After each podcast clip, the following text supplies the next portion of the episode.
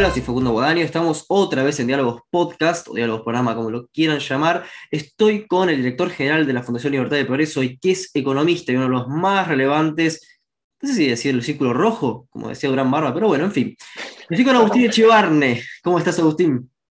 ¿Cómo estás? Muy bien, pero no creo que me consideren que estoy en el círculo rojo, para nada. Eh, eso se puede discutir un poco, pero bueno, hoy vamos a hablar básicamente de los fundamentos del, liberalismo. Hace una semana aproximadamente tuviste un debate con Damián Bill, eh, seguramente haya una segunda parte del mismo, y creo que hubieron muchos temas que teóricamente no se abordaron.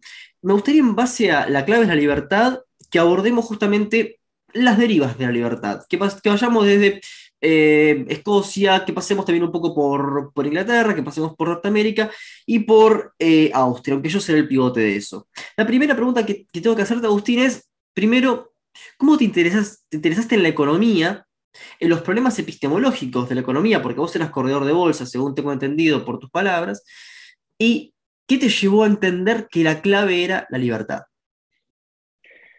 Bueno, eso ya, ya son varias preguntas largas. Yo eh, empecé siendo, yo te diría, antes que un economista liberal, me considero un, libre pensador. Básicamente eh, tuve una educación marista, pero en esa educación marista, que les tengo un enorme respeto a los hermanos maristas y los quiero mucho y demás, pero encontraba muchas contradicciones que a mí no me cerraban. ¿eh? Y, y, creo que tiene que ver tal vez porque las vivencias que cada uno tiene y que lo hacen tener ciertas creencias. Bueno, en mi caso, esas vivencias me hicieron no llegar a las mismas creencias. Entonces basé bastante digamos, mis pensamientos en la razón, sabiendo que la razón es falible, que tenés un montón de problemas, pero sí creo que la razón es la herramienta que tenemos, eh, cuando, sobre todo cuando la ponemos en debate con otras personas, eh, a la manera de Husserl, ¿no? esa idea de en el mundo de vida te debatís con otras personas tratando de estar en un proceso de búsqueda de la verdad. Y en ese proceso de búsqueda de la verdad, mi primer tema fue el religioso, mm. es ver si había o no un Dios, y si hay un Dios, si es el Dios que nos enseñaban o si es otra cosa. Y ahí encontré una cantidad de cosas. Un día encontré un libro de Einstein que planteaba los mismos problemas que yo me planteaba. Y entonces me dije, bueno, si Einstein no lo resolvió, difícilmente yo los pueda resolver. Pero digamos que siempre estuve con esa idea de, tratar de pensar los temas con una visión abierta, de repensar lo que nos dicen, de tomar las frases hechas y demás y tratar de verlas.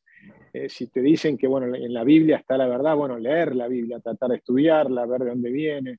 Después encontré algunos autores que mostraban los problemas de, de semiología, de semiótica, de, digamos, de traducciones de la Biblia, que en realidad eh, los conocimientos de los hechos ocurridos en, los evangelios, en realidad fueron contados por personas que hablaban arameo, y después fueron traducidas al griego.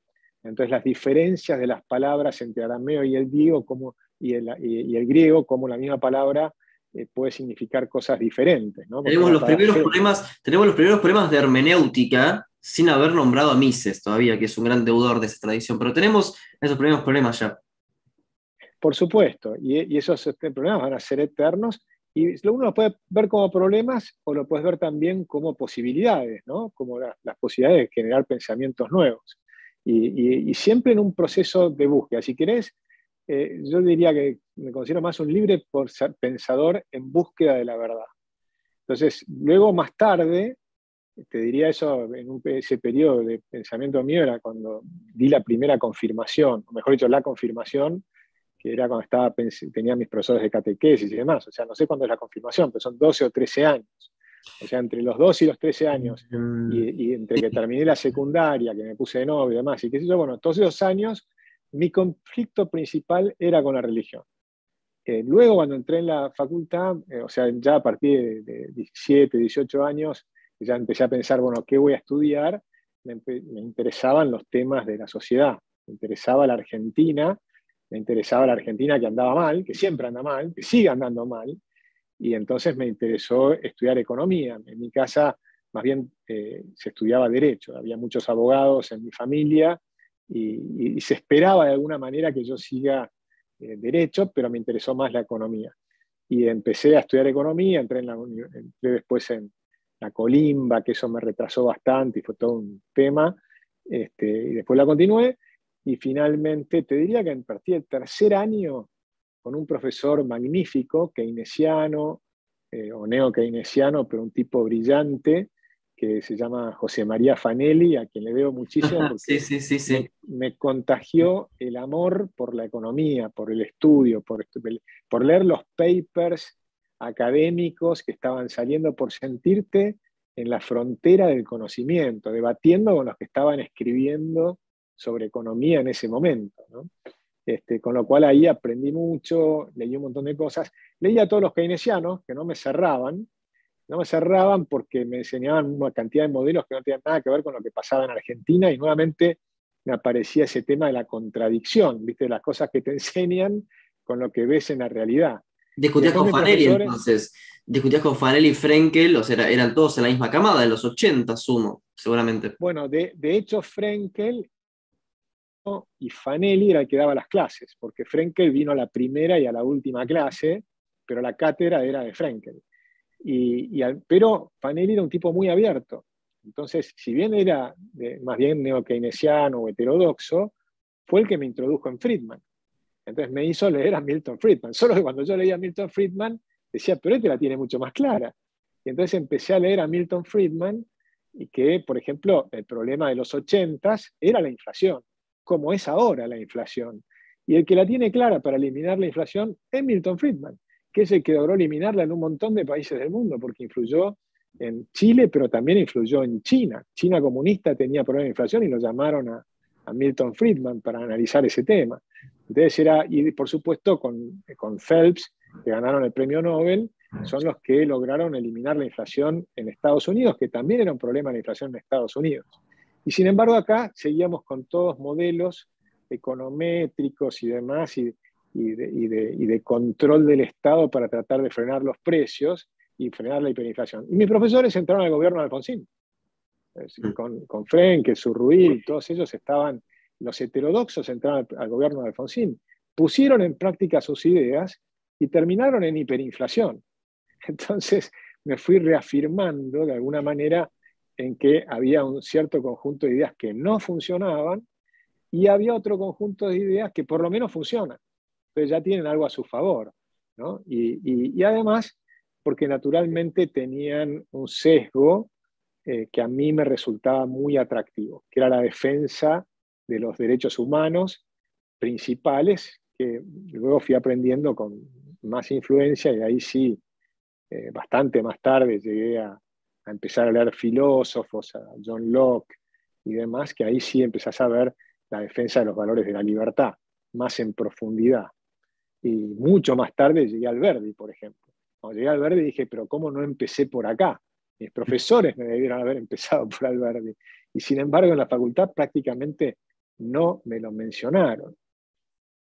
Ahora, acá eh, tenemos el, el, problema de que podemos coincidir en muchas cosas, pero esto que vos decís, la clave es la libertad, a mí me da ciertos tintes metafísicos. Em, ¿Qué entendés por libertad? ¿De libertad positiva, libertad negativa? Eh, ¿cómo, ¿Cómo comprendes la libertad? Bueno, claramente yo ahí estoy, eh, cuando nosotros, cuando los liberales hablamos de libertad, hablamos con la libertad en la práctica, que es la libertad negativa. ¿no? La, la, diferenciación que hace Isaiah Berlin es muy buena porque él te muestra, estamos hablando de la libertad en términos de ausencia de coacción. Entonces, ausencia de coacción de otro o de otros.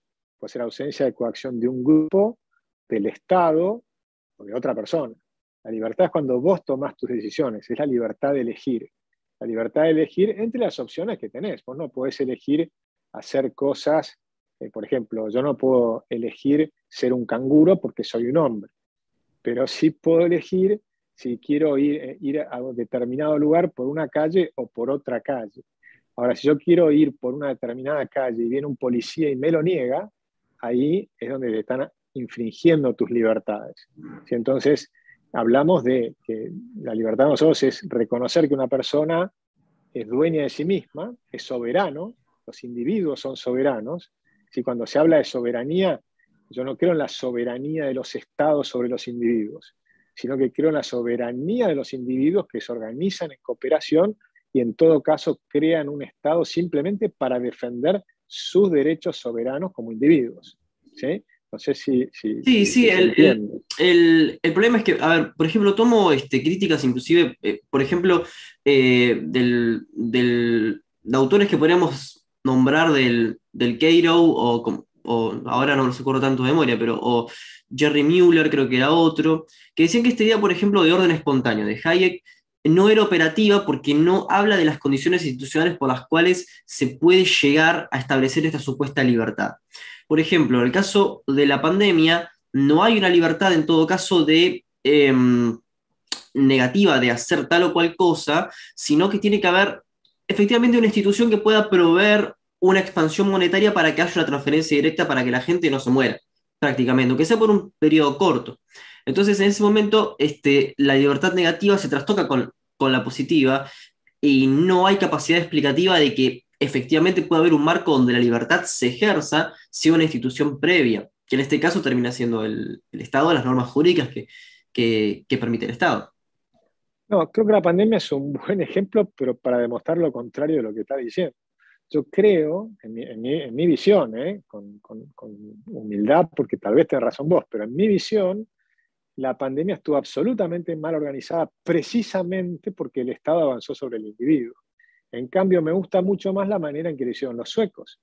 Los suecos reconocen que la responsabilidad está en los individuos de cuidarse a su manera, pero el Estado no puede infligirte el castigo de encerrarte en tu casa.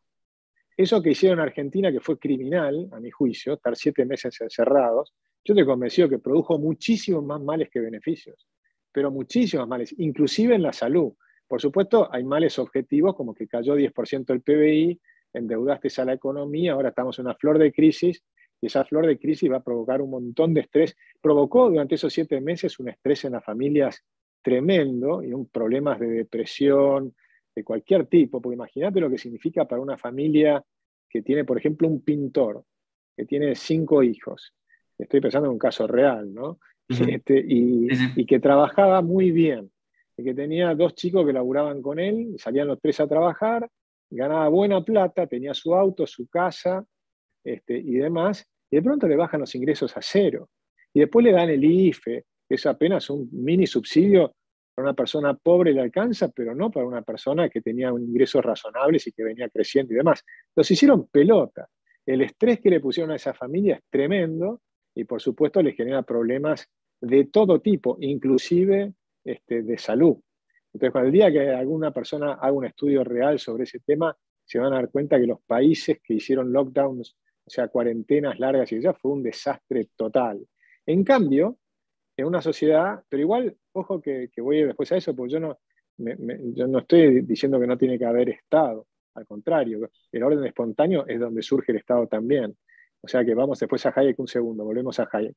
pero, pero, pero el caso de la pandemia me parece que está muy bueno para analizarlo. Y yo justamente te di una charla en México y le dije, ojalá, porque había 400 y pico de think tanks, ojalá haya alguien que financie realmente un estudio profundo de cómo los diferentes países hicieron esto. Por ejemplo, los países africanos no le dieron pelota a la pandemia y no tuvieron problemas. Y entonces la OMS dice que es porque tenían la vacuna eh, contra la tuberculosis y que eso funcionó.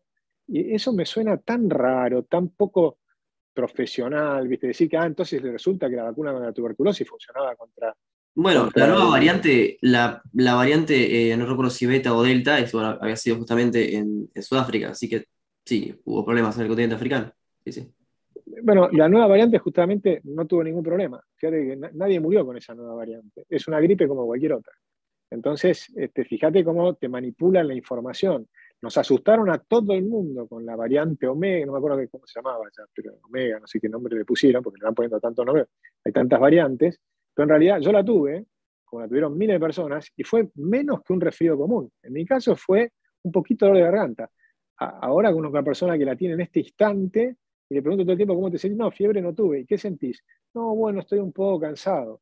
O sea, o sea menos que un... Yo he tenido gripes antes de todo esto, y todos los años, hasta que me empecé a poner, yo no soy antivacuna, ¿eh? yo me pongo siempre la vacuna contra la gripe, y a mí todos los años me agarraba una gripe que me dejaba una semana en cama, con 38 y medio de fiebre. Eso era normal. Lo que pasa es que no salía en el diario. Nadie me decía, che, eh, están engripados, entonces y, te ponían un cerco y hacían un escándalo tremendo y todo el mundo se asustaba, se angustiaba y demás, y qué sé yo. No, era la gripe que venía un año más fuerte, otro año menos fuerte. O sea, yo creo realmente que hay una exageración descomunal. De hecho, yo te sugiero que analices los estudios de población de todos los países. Y vas a ver que los números de población de todos los países ni se nota la pandemia, como sí se nota la fiebre española.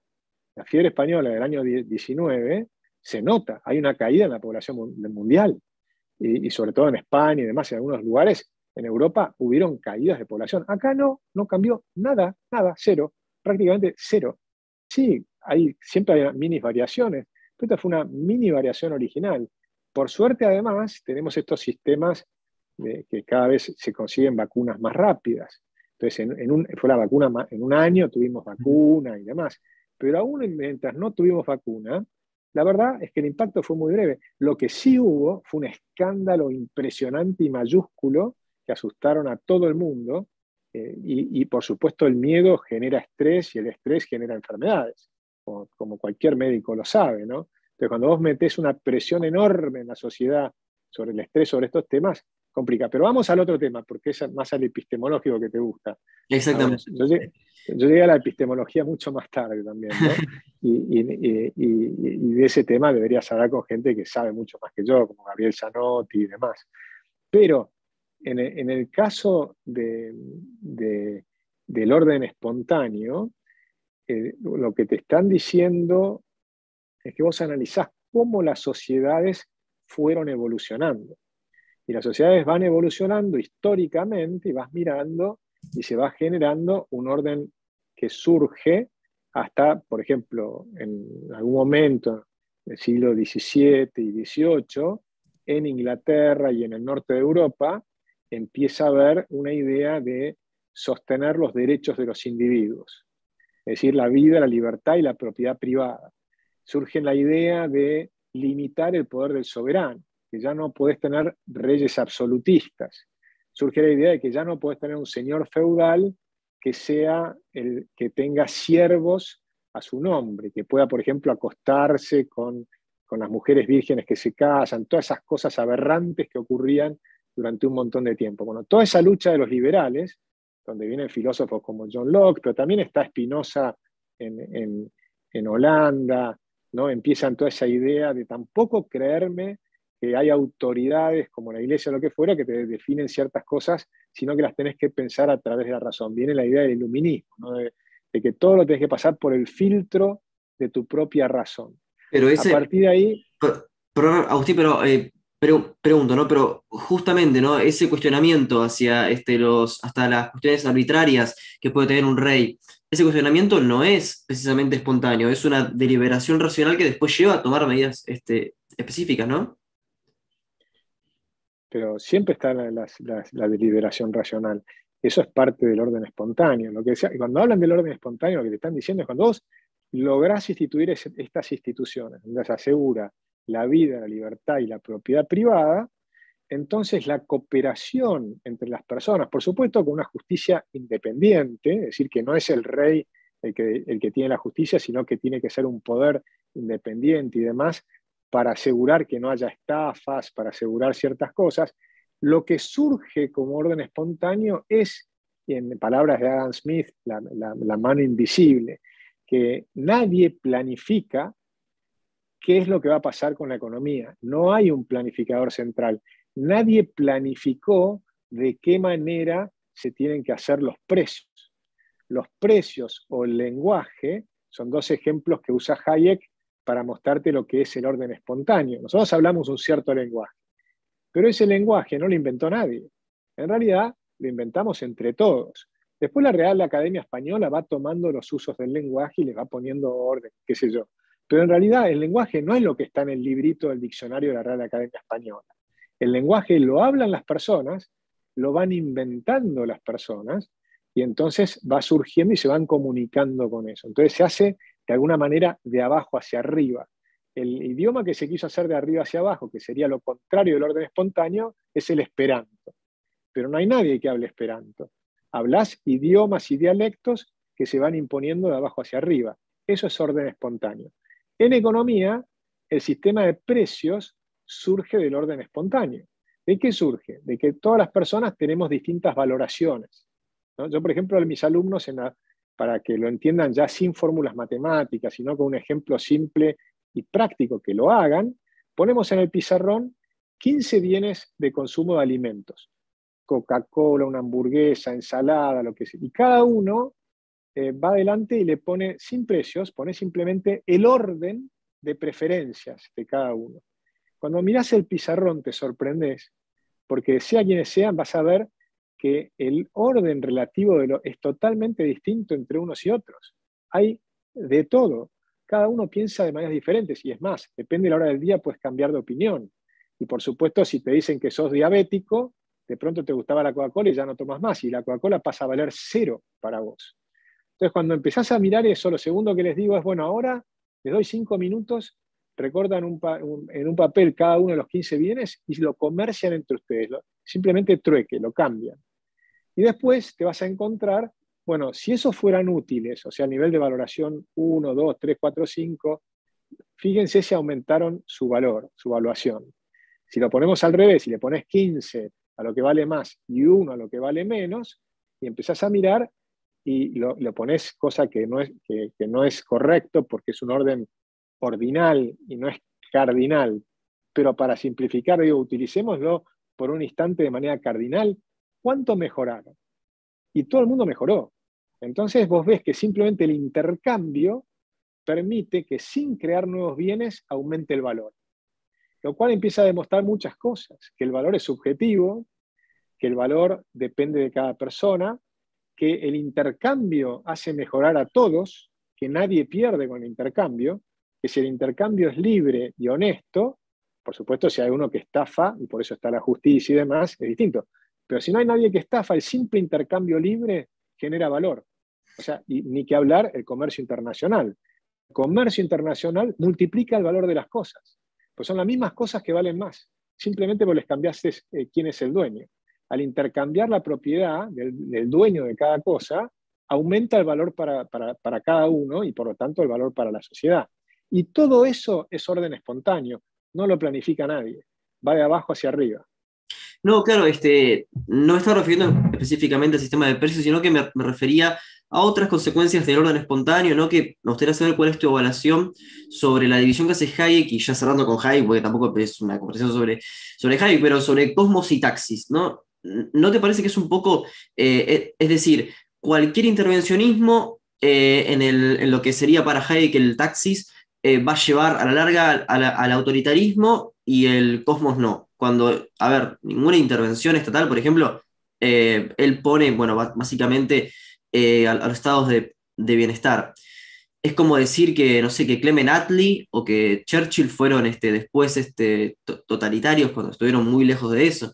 ¿No, ¿No te parece un poco exagerado ahí como lo lleva Hayek? Yo creo que Hayek alerta sobre algo que es muy importante, y que es que cómo, en aquel, hay que entenderlo también en su momento histórico, pero yo creo que ahora mismo eh, es muy valiosa la enseñanza de Hayek, cómo el estado de bienestar puede tender al totalitarismo, y de hecho está ocurriendo. Eh, los estados están creciendo tanto que van avanzando sobre las familias. El estado de bienestar avanzando sobre las familias.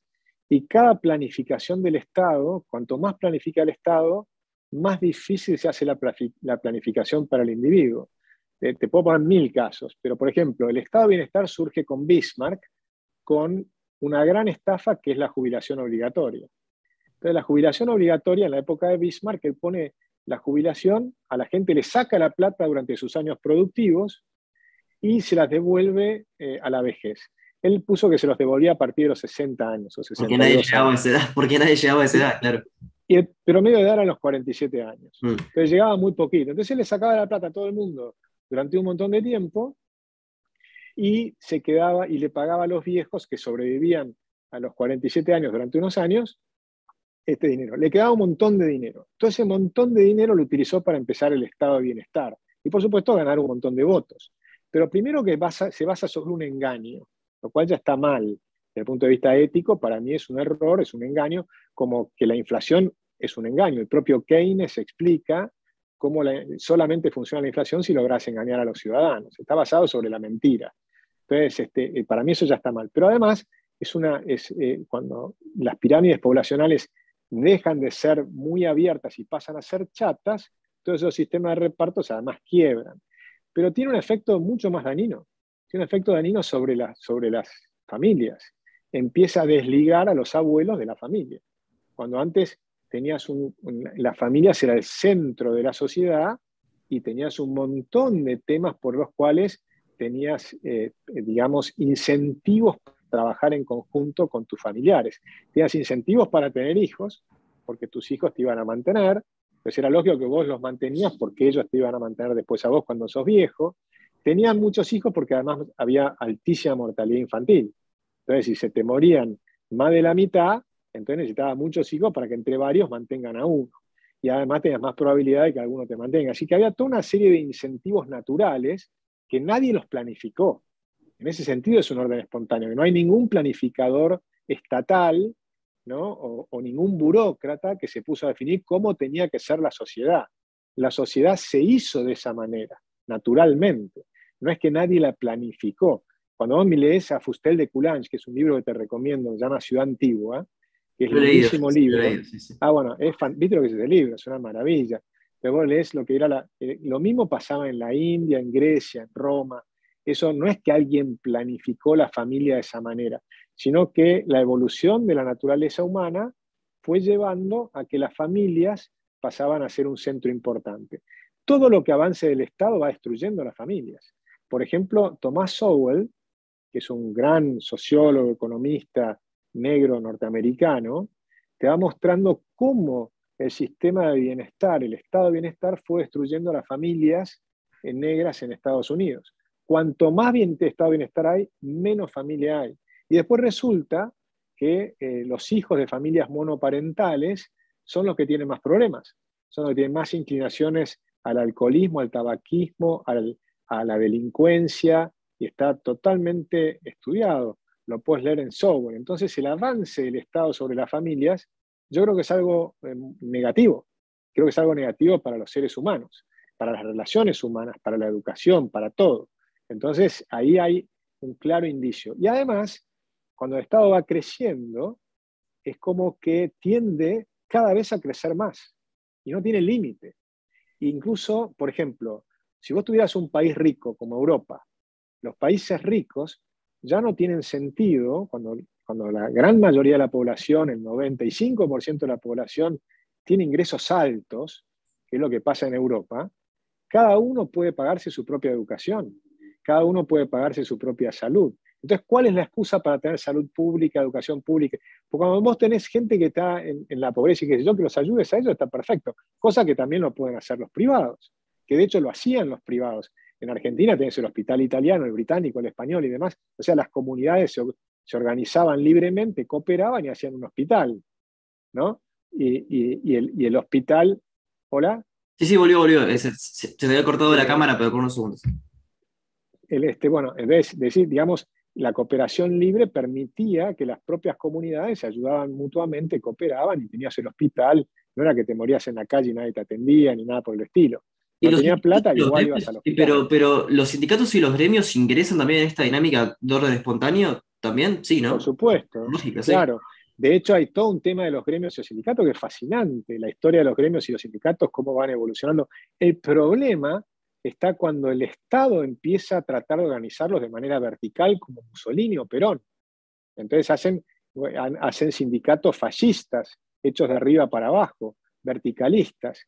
En cambio, nuestro primer presidente de la primera junta, que era Cornelio Saavedra, antes de la revolución, cuando era funcionario español, en la audiencia, él defendía la creación de los gremios. Pero decía una cosa muy fascinante. El tipo decía, eh, porque viste que estaban los gremios de los plateros y demás, y se dividían entre los criollos y los no sé qué, después estaban los libertos, que eran los que habían sido esclavos y que se liberaban y querían trabajar y los gremios no lo dejaban, porque entonces él decía, no, el, el derecho a gremiarse es de cualquier persona.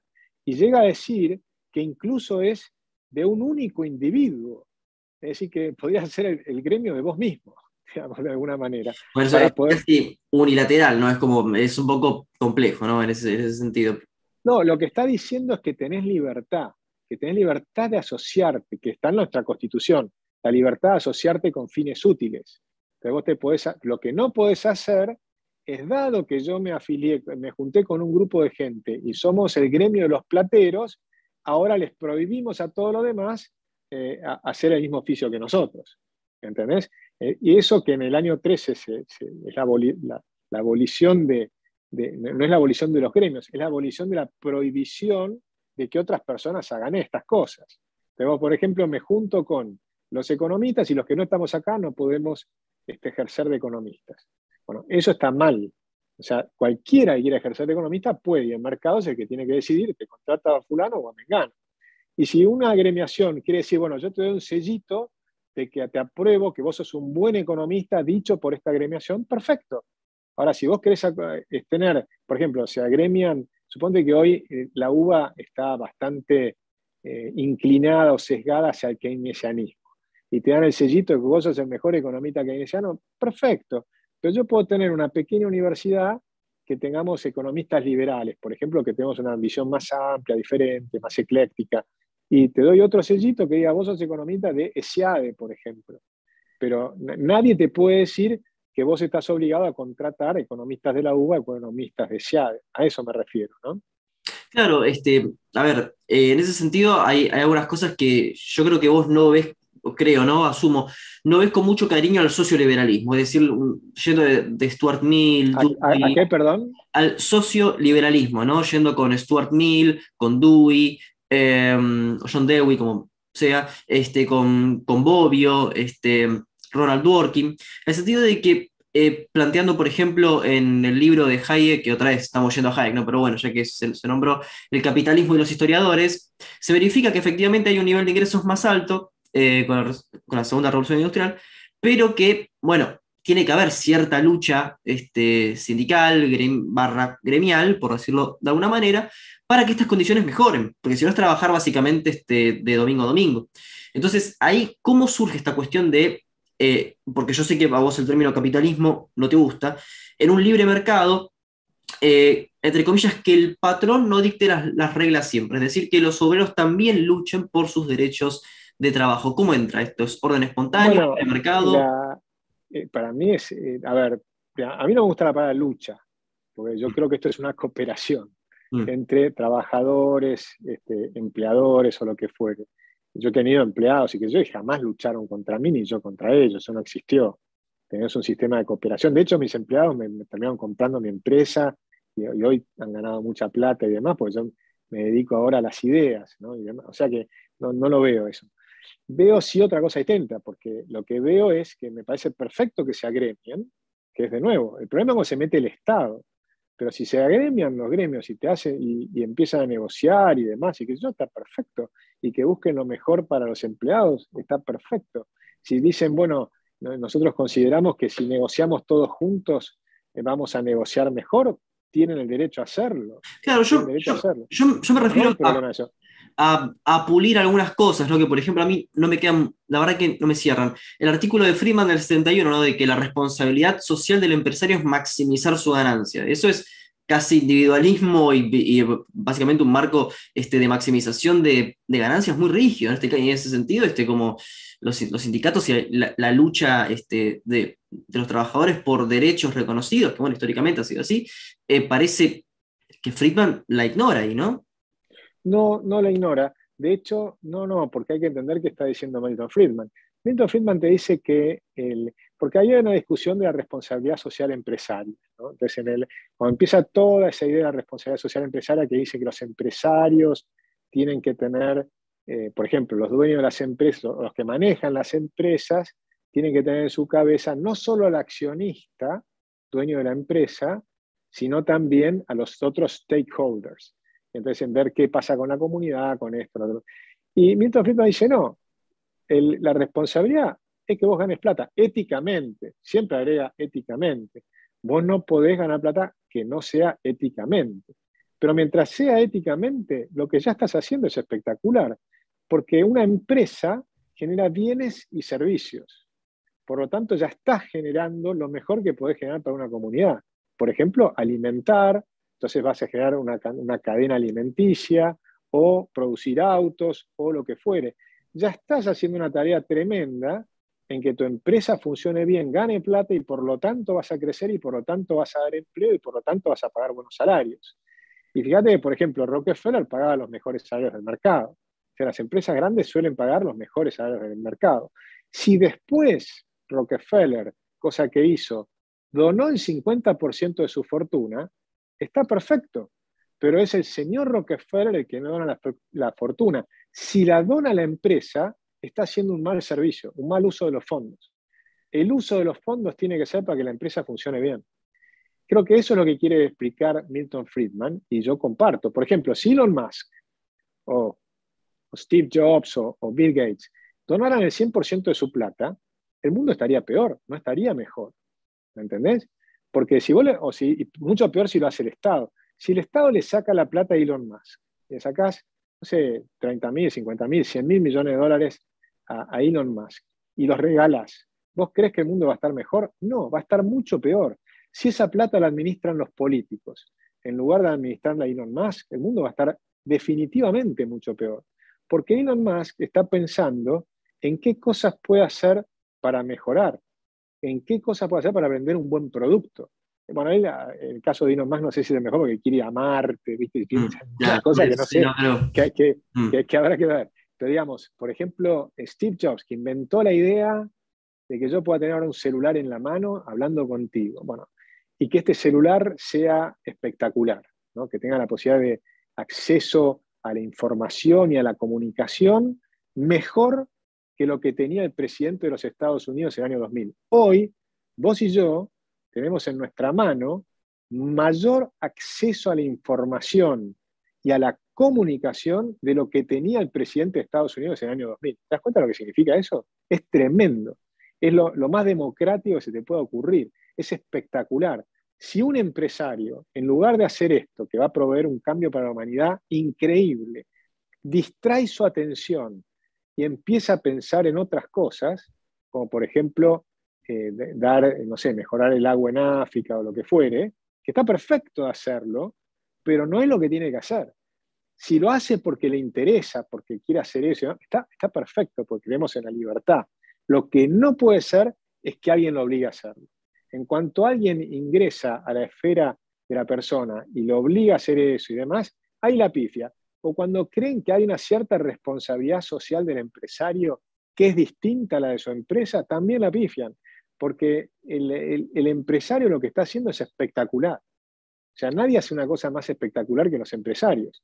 Porque los empresarios son los que han eliminado el hambre, son los que han permitido crear todos los bienes y servicios que tenemos, que han generado todas las innovaciones, lo que defiende Milton Friedman es que la gente comprenda eso, lo que es un emprendedor, lo que es un empresario, que ya ahí está todo. Porque está, no, necesitas dar planes sociales, necesitas más empresarios que creen empleo. No, es que yo no creo que, no, es que yo no creo que nadie diga el problema de, los empresarios y creo que ahora está haciendo el caso, el, bueno, está metiendo el concepto de empresarialidad, empresarialidad de este, Kirchner, no Kirchner, Israel Kirchner, para que nos esté escuchando, barra viendo, em, pero acá es como que parece no haber...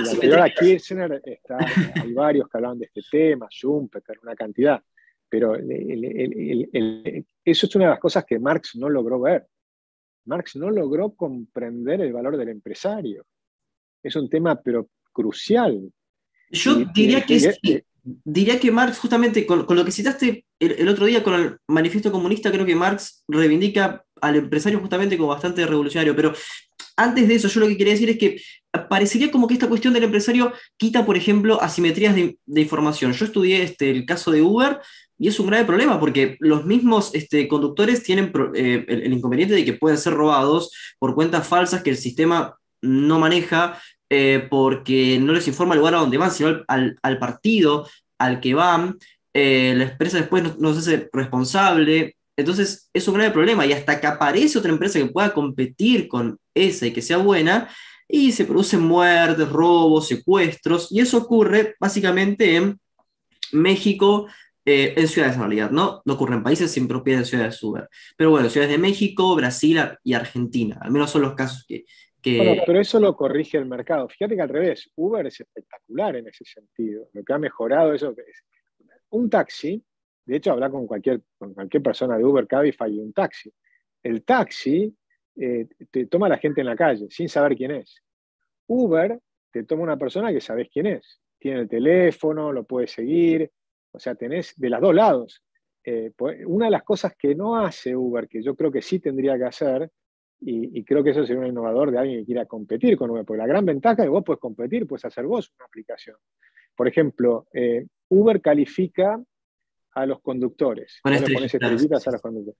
Y, no, y no ha puesto en la aplicación que los conductores califiquen a los usuarios, cosa que deberían poner. Yo le dije, pero ¿por qué no piden que, ponga eso Uber? Que también ustedes califiquen a los usuarios. Entonces vos sabés quién da propina, quién no da propina. Es un sistema que sería más, mejor, me parece. O sea que, perfectamente es, es mejorable pero sin duda, sin lugar a dudas, Uber le generó una mejoría notable. No niego que, hacer taxi. No niego inclusive que el taxi es un caso de, regulación cautiva y te cito a Stiller acá. Pero fuera de eso, este, ¿no crees que puede haber asimetrías de información que dejarlas solas al mercado y sin hacer alguna corrección? Por ejemplo, un, eh, yo sé que suena como, pero olvidemos el caso argentino, ¿no? Pero eh, burocráticamente un ente que pueda revisar estas cosas de lo que ocurra, si querés, como vos decís, como un Estado pequeño, eh, en estas economías colaborativas. Que Uber te diga solamente el partido, o en este caso el, municipio al que se va, y no haya información, no esté la cara del pasajero, no se sabe quién se va a tomar, y que el pasajero te puede decir... En general, yo entiendo que Uber sí te dice la, la dirección. No, no, no, solamente el partido. No, no, por eso. Lo mismo. eso podría mejorarlo, pero eso lo mejora el mercado también. Y de ninguna manera lo puede hacer. Eh, cuando se mete el Estado, hace las cosas mal siempre. O sea, eh, es muy difícil que el Estado las cosas bien. Eh, el Estado es muy ineficiente, no se tiene que meter en lo que no tiene que hacer. O vos tenés la posibilidad de usar o no usar Uber, de usar un taxi. Si vos querés usar Uber, puedes usar Cabify. Hay otras. Lo que no te podría hacer es lo que hacía antes, que te solamente tenés taxis oficiales y te reparten licencia de taxis donde vos te tomabas el taxi y el, taxista no sabe quién es el que se sube, o sea, era mucho peor. En todo caso, eso fue una mejoría. Si hubiera tenido un sistema más libre todavía, cuanto más libre y más competencia haya, esas cosas van mejorando naturalmente con el orden espontáneo, justamente. Cuando se mete el Estado, la pifia. Mirá el caso de los alquileres. El Estado se mete porque dice asimetría de información entre los inquilinos y los dueños y porque dice hay una, hay tienen los dueños son, tienen más, más riqueza y por lo tanto se supone que tienen más poder en la negociación, cosa que es mentira. Pero suponen eso y entonces hacen una ley. Y las leyes son catastróficas. No hay ninguna forma en que el Estado te haga una ley de alquileres que sea mejor que el orden espontáneo. El mercado de alquileres es un mercado absolutamente donde tenés mucha oferta de personas que tienen departamentos y un montón de gente que quiere alquilar. Que si vos dejás eso librado a la, libertad entre las partes, sí tenés que tener un sistema judicial por si hay estafas, ¿no? O por si una persona te dice que se queda con tu departamento, no te paga, no lo podés sacar vos literalmente con la fuerza, sino que eso delegamos el monopolio de la fuerza del Estado para que sea más ordenado. Ahí, ahí, ahí, ahí, llegamos a un punto justamente que yo quería saber, ¿cómo es que conseguís vos el rol del Estado de una sociedad, vamos a ponerlo como lo llamás vos, de una sociedad libre, de libre empresa. Parecería que lo pones eh, como una especie de night owl, diría Milton Friedman, ¿no? Como de, vigilante, ¿no? De solamente garantizar la propiedad privada.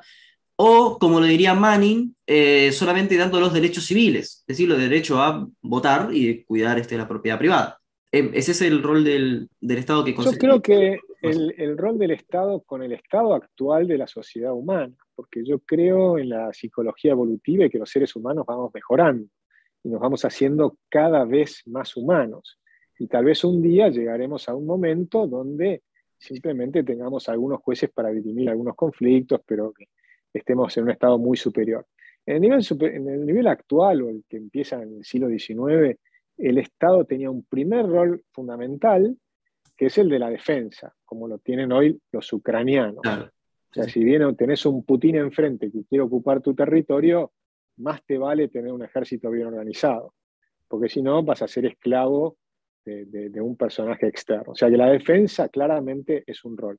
Siempre todos estos conceptos que estoy diciendo de manera subsidiaria, que no significa que sea exclusivamente, pero tiene que ser fundamentalmente de abajo hacia arriba, pero cuando ya no puede, contra Putin, vos no podés organizarte de a 2, de a 3, de a 10, de a 100, ni de 1000, ni de a 10.000. Del otro lado tenés un Estado con ojivas nucleares.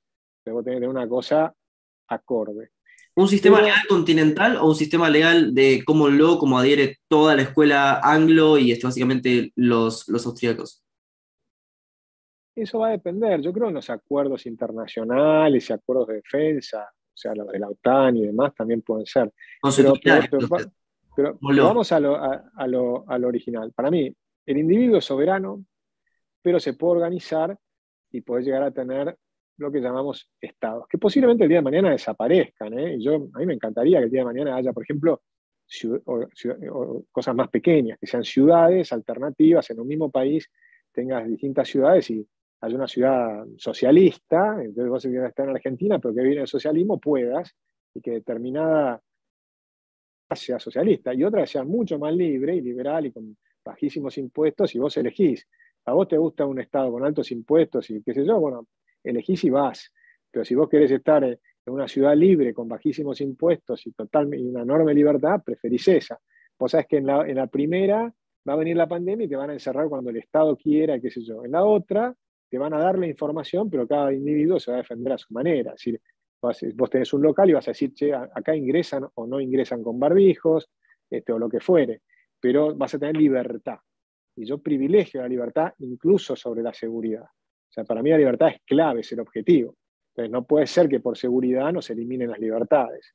Vos al revés, podés tener alguna, si te estás enfrentando a Putin y te está invadiendo, en ese momento, ahí tenés esos momentos excepcionales y tienen que ser totalmente excepcionales, donde rigen algunas cosas. Pero fundamentalmente son defensa, seguridad y justicia. Ese es el rol fundamental del Estado. Por supuesto, yo aplaudo lo que hizo en su momento Avellaneda y Sarmiento, ¿no? que fue darle un impulso a la educación pública. La educación tiene que ser fundamentalmente eh, subsidiaria, es decir, que primero tiene que ser de la familia, si lo es, porque de hecho todos empezamos a educarnos en la familia, y, y vas aprendiendo de manera rapidísima en la familia hasta que entras en la escuela y empezás a aprender mucho más lento. ¿no? Eso es así siempre sea, aprendiste a hablar, lo que sea, que yo siempre aprendí mucho más rápido en tu familia, cuando tus padres se ocupan de vos y te dan mucha, mucha bola, hasta que te meten en, el jardín y ahí, bueno, empezás a aprender mucho más lento. Por eso yo no creo para nada en estas cosas que hizo, por ejemplo, Esteban Bullrich y demás, que quería empezar obligatoriamente el jardín de los tres años. O sea, que es potestad del Estado sacarte a los chicos a los tres años.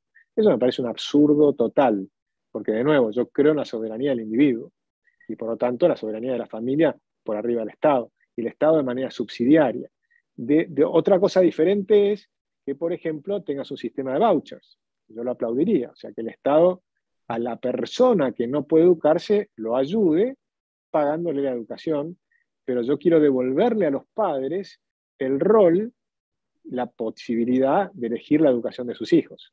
Eso me parece que es clave que sean los padres los que eligen la educación de sus hijos y no que lo elija el burócrata. Que no sea el burócrata el que elige la currícula, que sea cada colegio y los padres eligen el colegio. Con lo cual, eso te cambia completamente la manera de ver la educación. Esto está muy discutido desde el propio siglo XIX, cuando ya le alertaban, cuando empezaba la educación pública, ojo, porque van a educar a tus hijos. Y vos le estás dando a las otras personas que decían sobre la educación de tus hijos, eso es peligrosísimo.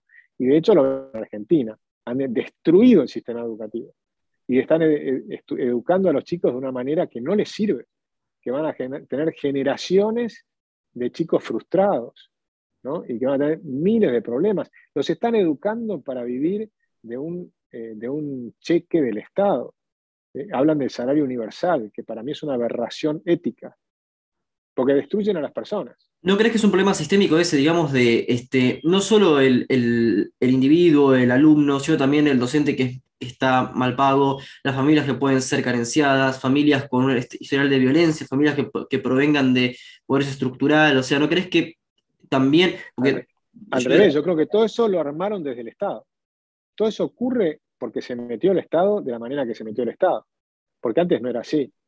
Entonces, eso lo hicieron cuando el estado de bienestar empezó a crecer, porque la educación hace 100 años atrás era todo lo contrario. Los maestros eran respetados, o sea que la palabra maestro viene de grande y ministro viene de pequeño. O sea, el maestro era respetado. Ahora lo, ahora lo devalúan al maestro y lo llaman docente, o lo llaman este, trabajador docente, peor todavía. ¿Viste eh, o trabajadores de la educación. No, antes eran maestros y los maestros eran respetados y los contrataban las ciudades en Estados Unidos y además contratar a un maestro, llegaba el maestro, lo iban a recibir al maestro y sabían que era el que iba a educar a sus hijos, era una cosa importante. A los padres les parecía importante que sus hijos sean educados. Ahora los tiran en el colegio y se olvidan de la educación.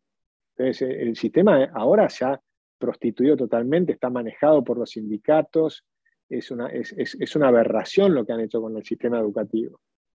Ahora, ¿no crees que, bueno, sosteniendo de nuevo las premisas del socioliberalismo, el Estado no debería financiar por lo menos áreas claves que tienen que ser competitivas? Bueno, como mencionabas en el, en el, debate sobre Corea, que sí, tiene que financiar, dijiste, sí, bueno, ahí se creció con proteccionismo, con ciertos subsidios, sí, pero... No, no, fue con proteccionismo, ¿eh? no, no, confundamos.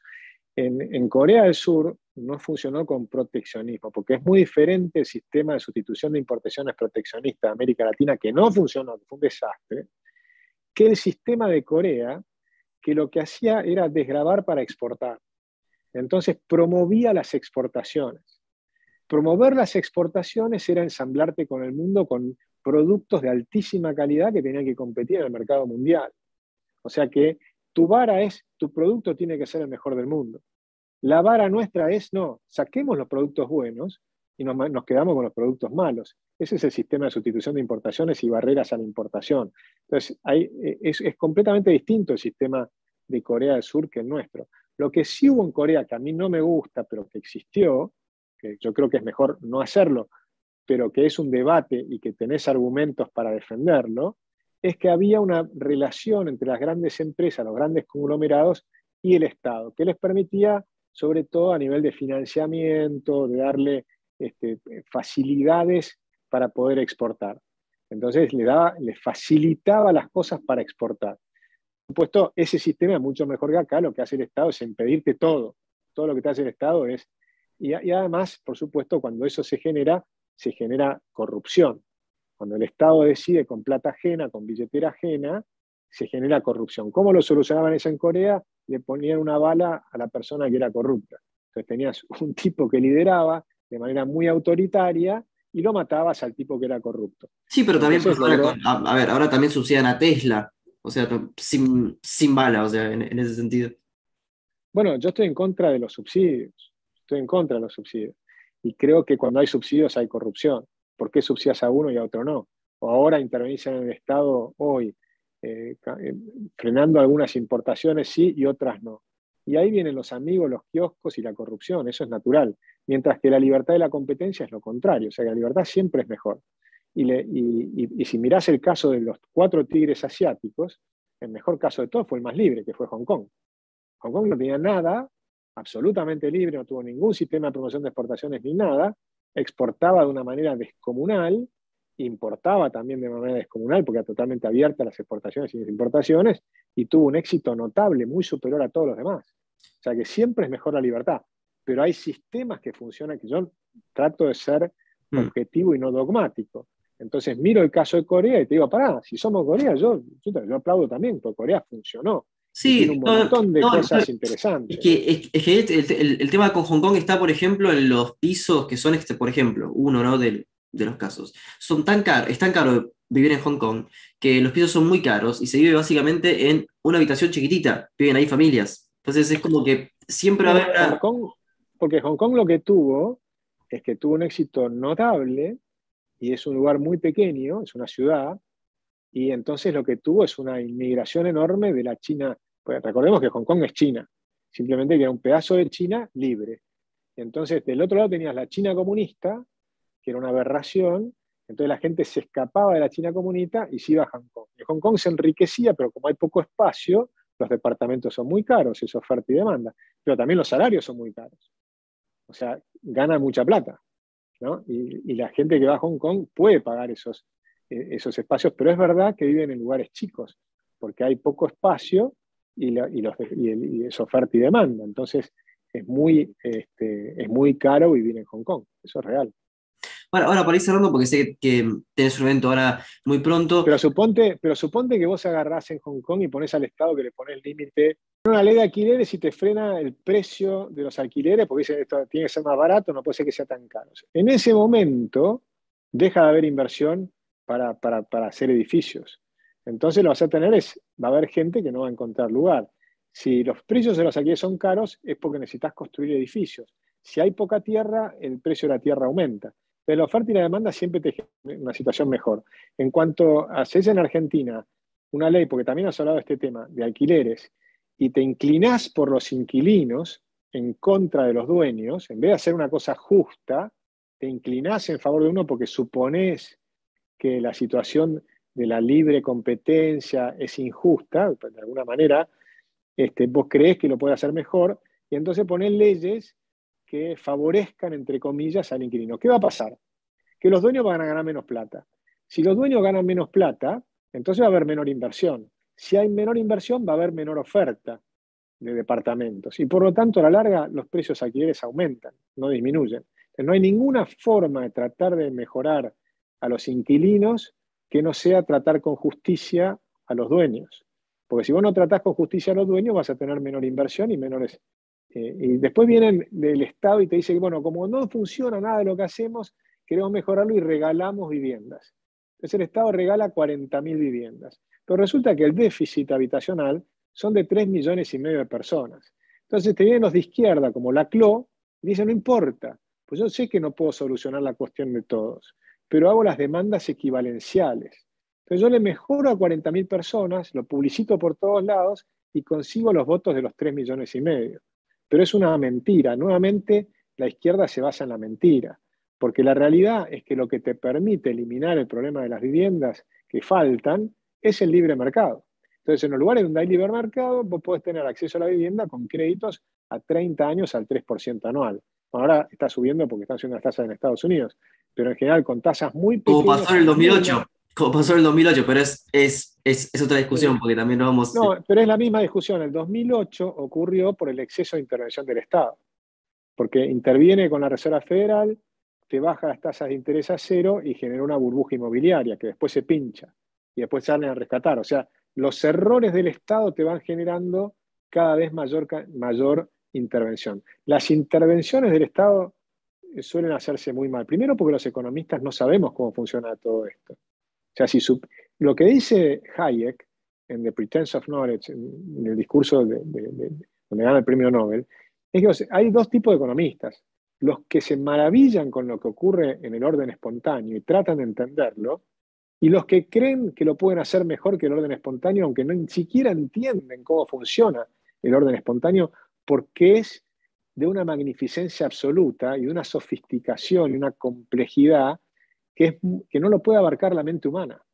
Eso es, eso es lo que es interesante. Cuando empezás a entender cómo funciona la economía, solamente puedes maravillarte, porque es hiper complejo y nadie lo puede abarcar. Pero por lo menos puedes darte cuenta que es suficientemente complejo y que nadie lo puede abarcar. Entonces, cuando vos te das cuenta de eso, es un baño de humildad, entonces tratás de no intervenir tanto, tratás de intervenir lo menos, menos, menos posible, porque sabés que lo más probable es que tu intervención sea equivocada. Ahora, para ir cerrando, ¿no? Porque a mí, este, eh, me, he, visto cuando, cuando se reproducía este, el, el debate, algunos comentarios un poco absurdos este, sobre que te estaban diciendo, eh, vos dijiste, no, yo sí quiero Estado, y te decían, uy, no, pero ya es una cosa menos. Es decir, parece que aparece una, una visión bastante sectaria en la cual eh, es con o sin Estado y si no sos un comunista, lo cual, este, bueno, hay, hay, toda una tradición y bueno, eh, esos son dogmáticos, que se llaman los anarcocapitalistas dogmáticos. Porque ni siquiera son anarcocapitalistas, porque yo soy de alguna manera anarcocapitalista en el sentido de que creo que algún día vamos a llegar a eso como un gran ideal. Como decía Borges, llegará un tiempo en que los estados irán quedando en desuso.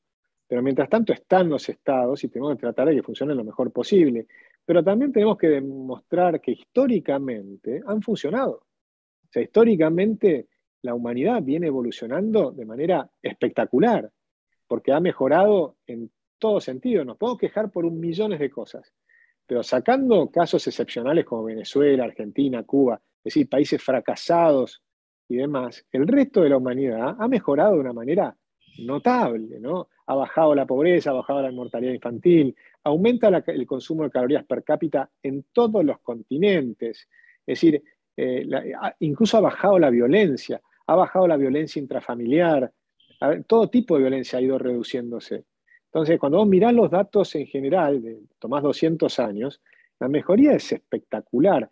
Los estados de, lo que llamamos democracias liberales, con estas instituciones donde tenés eh, división de poderes, que nadie sea demasiado poderoso, que te gobierna el rule of law, es decir, que te gobierna la ley y no una persona, sino que las leyes están por encima de las personas, donde funciona todo este esquema, con sus más y sus menos, con algunos países que tienen más impuestos, otros que tienen menos impuestos, uno que tiene que estar un poco más grande, un poco más chico, pero todos tienen libre comercio, moneda sana y demás, y que yo, el resultado ha sido espectacularmente positivo.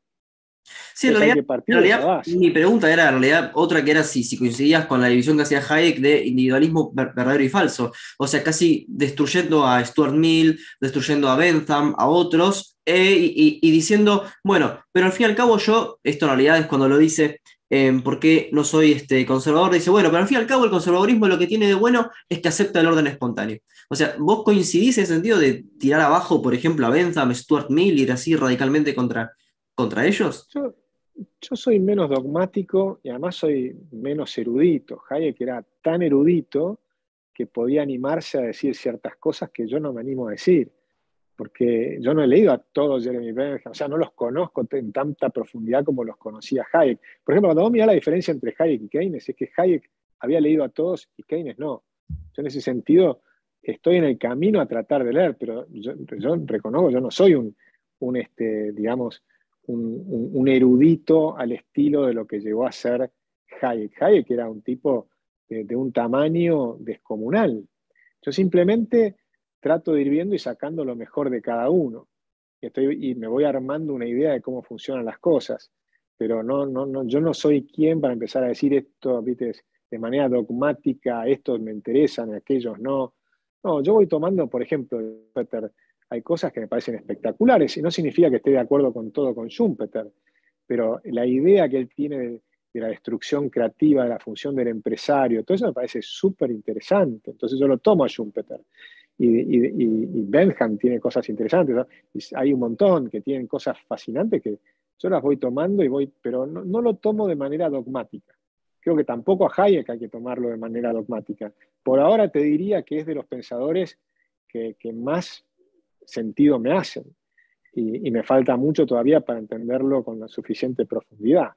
Pero creo que hay una pista que me va diciendo por ahí va la cosa.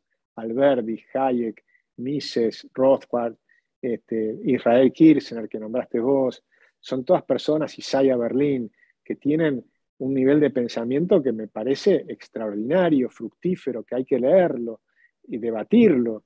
Y, no necesariamente tienes que estar de acuerdo con todo, no tenemos que estar de acuerdo con todo. Claro, porque justamente Isaiah Berlin se ubica dentro del socioliberalismo. Con matices, ¿no? No es lo mismo Isaiah Berlin, que Bobbio, pero bueno, también es dentro Bueno, a mí me gusta, bueno, pero Bobbio mismo tiene cosas interesantes. Yo creo que hay, eh, yo, no soy dogmático, yo, a mí me gusta el debate. Y creo que en el debate y en la interrelación me gusta mucho Husserl, ¿no? Esa idea de que la razón es limitada, toda nuestra razón es limitada. La tenemos que usar porque no tenemos otra herramienta superior a esa. Pero lo que es superior es la confrontación en el debate. Por ejemplo, una cosa que me preocupa mucho, hay un libro muy interesante que te recomiendo de dos este, psicólogos, Haidt y Lukianov, que es de The Coding of the American Minds. Ahora en Estados Unidos, en ciencias sociales, hay 10 personas de izquierda por cada uno de derecha. Cuando eso se produce, se acaba el debate porque y se pierde eh, y el debate académico es fundamental. Se acaba el debate porque al uno lo anulan, ¿no? Y empieza la teoría, la idea de la cancelación, de que este no hable porque me hiere a los oídos lo que dice. Cuando el debate es escuchar al otro que piensa cosas completamente diferentes, y eso es lo interesante, y que trate de argumentar y vos ir con los argumentos y no contra la persona. eso, y, creo que vos lo haces muy bien en diálogos, ¿no? O sea, que creo que estás, que estás buscando eso y por eso a mí me emparenta mucho con lo que vos haces, porque creo que eso es, es fundamental. En ese debate de ideas se neutralizan los sesgos cognitivos que tenemos todos. Todos tenemos el sesgo de confirmación. Buscamos en lo que leemos la confirmación de lo que pensamos y los datos de lo que pensamos. Cuando lo presentás de manera honesta al debate intelectual con los que piensan distinto, es cuando, cuando se empiezan a neutralizar los sesgos, los de un lado y los del otro. Entonces queda en las revistas académicas que, funcionan bien y qué sé yo, va quedando lo mejor. Claro, bueno, no, y yo pensaba, por ejemplo, en si te interesaba leer justamente historiadores de izquierda o si te, interesaba profundizar dentro de, Marx, que siempre le tiras palos, o, también eso decís, bueno, a eso ya, este, por una, cuestión de, prestigios, no me acercaría este, a Marx, ni siquiera a sus escritos. yo, recomiendo, recomiendo leer a Marx y tienen que leer a Hobsbawm y te diría más, tienen que leer Mein Kampf. Entonces van a encontrar, por ejemplo, la similitud entre cosas que dice Marx y las que dice Hitler en Mein Kampf, en Mi lucha como por ejemplo la prohibición, él quiere llegar a un mundo sin propiedad privada y demás. Hay que leer todo, yo creo que hay que leer todo y hay que entrar y poner en debate eh, a, todos los autores. Por supuesto hay autores que me interesan más, que tenés este, mm. mayor afinidad y que le vas a dedicar más tiempo probablemente. Pero yo creo que hay que leer a Marx, por supuesto. Además creo que Marx es mucho mejor que los marxistas en general. y, y hay que leer eh, a Oscar Lange, por ejemplo, que trataba de buscar, o sea, para mí, si yo tuviera que armar una, universidad de economía, lo que haría es leer a los autores. Y cómo vas leyendo a Marx y después a von Bauer que a Menger, después cómo tratan de volver a revalidar a Marx otros autores, y cómo lo destruye eh, Hayek, Mises primero, Hayek después, y después cómo lo quieren seguir tratando de revalidar y cómo aparece toda la, escuela francesa, ¿no? de, los heterodoxos franceses, o todo, si querés, eh, Levi-Strauss y todos los estructuralistas y demás. Y del otro lado, o sea, ir leyendo el debate intelectual entre unos y otros. Y eso creo que es lo rico. Y algunas personas no, no pondría a Levi Strauss dentro, dentro, de, dentro del marxismo para nada, pero... No, no, dijo, dije de los estructuralistas. Lo que pasa es que después hay una síntesis entre los marxistas y los estructuralistas.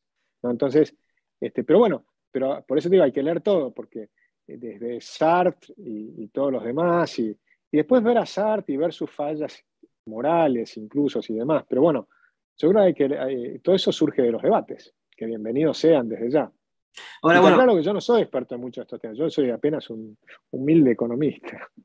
no, pero igual, eh, yo sé, ya estás con poco tiempo y surgen muchísimos temas, pero como te han invitado antes de despedirlo, lo que te pido es simplemente que nos recomiendes un libro para que leamos y para los que estén escuchando esto por Spotify, una canción, para que termine este podcast y escuchemos esa canción. Dale, buenísimo. Eh, un libro... Eh, yo les diría que lean, eh, tengo un montón que podría decir, ¿no? Este, pero les diría que lean La rebelión de Atlas, de Ayn Rand, que no es una inmensa novela, pero que les va a dar la, importancia que tienen los empresarios, van a, entender lo que significan. Y ya que estamos con estos temas, una canción, pongan Let It Be. Déjalo ser. Dejar pasar. igual, te diré que es la canción que eligió Mario Damil. Ya que bueno. bueno, pero que haya coincidencias, está bien, entonces entre... entre... Está buenísimo. Perfecto. Bueno, Agustín, la verdad que fue un placer. Soy Facundo Guadaños. Esto fue otro episodio de Diálogos. Nos vemos en una nueva emisión.